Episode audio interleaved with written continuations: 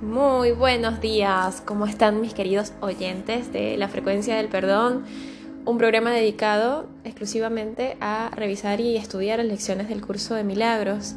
Recuerden simplemente esto, nada real puede ser amenazado, nada irreal existe y en eso radica la paz de Dios. Esas tres frases son las que postula el libro. El libro de 1500 páginas que uno si en algún momento les pasó, yo, yo estoy estudiando o, sabiendo del curso de milagros desde hace años, pero estudiando recién, o sea, e, enero de este año fue mi, mi iniciación, por decirlo de alguna forma, a hacer el curso. Eh, y yo estaba como asustada, yo decía, no puede ser que sean tantas páginas. Y, y la verdad es que cuando, cuando uno tiene el interés de aprender o de explorar más allá, eh, no importan las páginas, no importa lo que signifique o represente, ¿no? Uno, uno lo busca y bueno, desde allí no paré más, así que yo creo que eso no solo me debe pasar a mí, le debe pasar a toda persona que esté en búsqueda de la verdad. Si consigue una forma de, de, de, escuchar o, de verla, eh, no, lo, no lo abandona nunca más.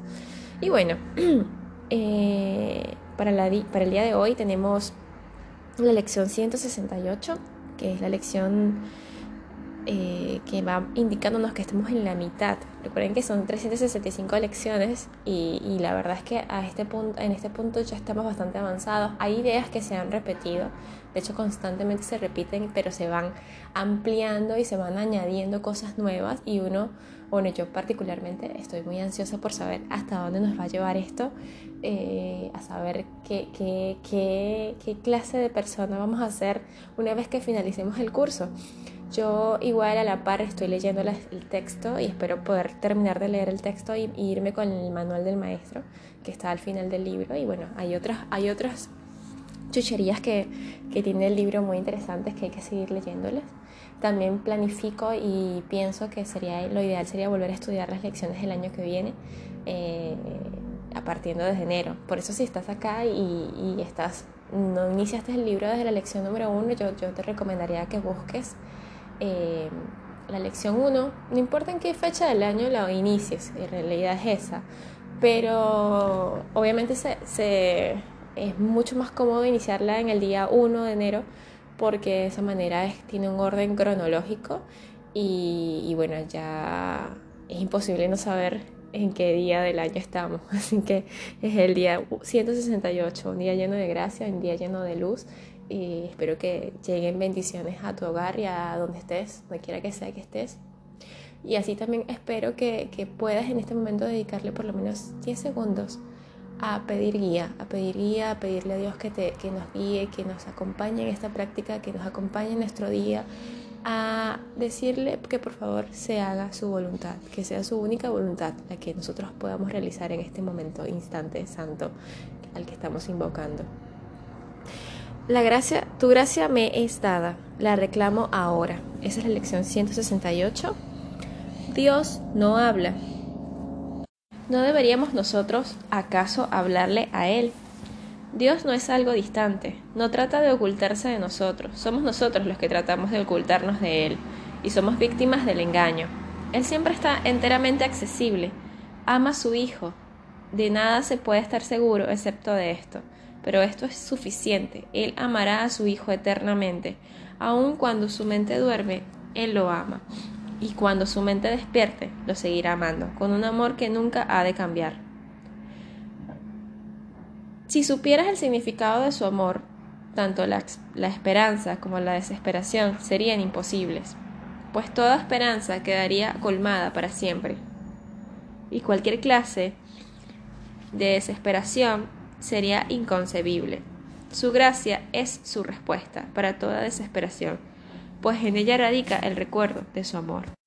¿Cómo no iba él a proporcionar gustosamente los medios por los cuales puede reconocerse su voluntad? Su gracia es tuya, solo con que la reconozcas, y su recuerdo aflorará en la mente que le pida los medios por los cuales su sueño termina. Hoy le pedimos a Dios el don que con más celo ha conservado dentro de nuestros corazones, esperando ser reconocido. Se trata del don mediante el cual Dios se inclina hacia, hasta nosotros y nos eleva, dando así él mismo el último paso de la salvación. todos los pasos excepto este los aprendemos siguiendo las instrucciones de su voz. Pero al final Él es quien, es Él quien viene y tomándonos en sus brazos desvanece todas las telarañas de nuestro sueño.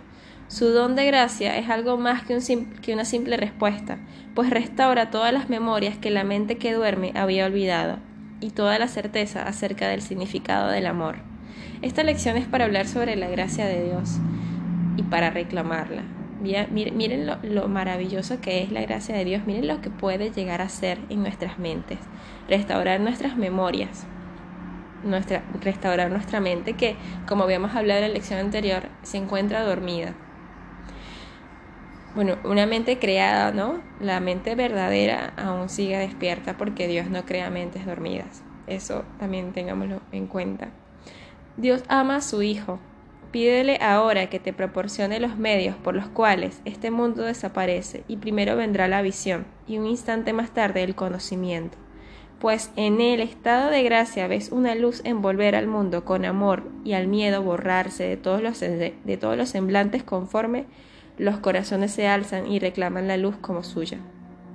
¿Qué queda ahora que puede demorar, que pueda demorar al cielo un solo instante más? ¿Qué queda aún por hacer cuando tu perdón descansa sobre todas las cosas? Hoy es un día nuevo y santo, pues recibimos lo que se nos ha dado. Nuestra fe radica en el dador, no en nuestra aceptación. Reconocemos nuestros errores pero aquel que no sabe de errores es quien ha de responder a ellos, proporcionándonos los medios por los que podemos dejarlos atrás y elevarnos hasta Él con gratitud y amor. Nuestra fe radica en el dador. ¿Quién es el dador? Es Dios. Nuestra fe radica en Él. No en nuestra aceptación, por más que nosotros aceptemos las cosas, por más que digamos, bueno, sí, acepto, Dios me ama. Ajá, pero a veces solo palabras. Y bueno, de hecho, cierta, de cierto modo la palabra sirve para crear el pensamiento, ¿no? Para que el pensamiento se afiance. Mientras uno más repite algo, más lo cree. Pero no es una cuestión de, de creer, es una cuestión de tener fe, fe en el dador eterno, en nuestro dador que es el que nos da los regalos que recibimos, que es quien nos proporciona la gracia. Y él desciende, desciende para recibirnos según nosotros nos acercamos a Él, pues lo que nos ha preparado, Él lo da, y nosotros lo recibimos. Tal es su voluntad, pues ama a su Hijo. A Él elevamos nuestra, nuestras plegarias hoy, devolviéndole tan solo la palabra que nos dio por medio de su propia voz, su palabra, su amor. Si pueden en este momento cierren los ojos, inhalen retengan un poquito el aire en el estómago y vayan soltando lentamente. Enfoquémonos en, pedir la gracia de Dios, en pedir al Espíritu Santo que nos proporcione el instante santo, que nos proporcione su gracia, que nos proporcione un momento de paz para poder cumplir y ejercer la voluntad de nuestro Padre, que al fin y al cabo es nuestra voluntad también y pedimos, y pedimos esto en silencio, tras una larga inhalación y exhalación de aire puro, de aire fresco. Tu gracia me es dada, la reclamo ahora. Padre, vengo a ti y tú vendrás a mí, que te pido, que te lo pido, pues soy el Hijo que tú amas. Tu gracia me es dada, la reclamo ahora. Padre, vengo a ti, y tú vendrás a mí, porque te lo pido, pues soy el Hijo que tú amas. Dios nunca deja de escucharnos, Dios nunca deja de acudir. Por eso el dicho pide y se te dará. Por eso Jesús nos lo dejó muy claro, muy claro que uno tenía que comunicarse con Él. Por eso Él se iba a las montañas en silencio para hablar con Él, para conectarse con nuestro Padre, para conectarse con el ser superior que Él era y que Él es. Él va a venir a ti, Él va a venir a ti siempre que se lo pidas, pues tú eres su hijo y Él te ama. No creas más que no te ama, no creas más que porque te sientes culpable de algo o porque te sigues victimizando, o porque sigues creyendo que, ay, ¿por qué Dios me hace esto? ¿Por qué pasaron estas cosas? Yo creo que toda persona en el mundo de alguna forma ha sufrido, de alguna forma ha sentido que tiene que culpar a Dios de algo. Y hay que sacarse esa, esa culpabilidad, esa necesidad de culpar al otro y hacerse responsable, ¿no? Y no creer que, que él, eh, es culpable de esas cosas cuando que realmente los que somos culpables de todo, o no culpables, responsables, somos nosotros. No seguir haciéndonos la víctima y victimarios de, de, de lo que hacemos. Y victimario me refiero a que, a que sentimos culpa por lo que le sucede al otro, sino responsabilidad, responsables, ser responsables de ello y pedirle a Dios que nos acompañe, pedirle a Dios que nos permita realizar la voluntad, su voluntad. Su gracia nos es dada y su gracia es capaz de tanto, capaz de, de desmarañar todas las telarañas de nuestros pensamientos, todo lo que nos hemos creído que es y que realmente no es. Así que hoy te pido que nos acompañes y no te olvides de la verdad, no te olvides de la verdad que es hermosa y que y que nunca se ha ido, siempre está acá, siempre está acá con nosotros. Volvamos responsables de nuestras acciones, busquemos la manera de resolver nuestras angustias, pero siempre encomendándonos a Dios, siempre pidiéndole a Dios que desenmarañe esa telaraña de pensamientos, que restaure nuestras memorias, que restaure nuestra mente y de esa manera ese sufrimiento se va a ir, porque Él nos escucha y Él nos ama y siempre que pidamos se nos será dado. Que Dios te bendiga hoy y siempre. Gracias por acompañarme una vez más en este programa tan lindo, tan precioso que es conectarnos de nuevo con nuestra esencia a través del curso llamado libro de milagros. Perdón, un curso de milagros. Hasta luego y hasta la próxima. Chao.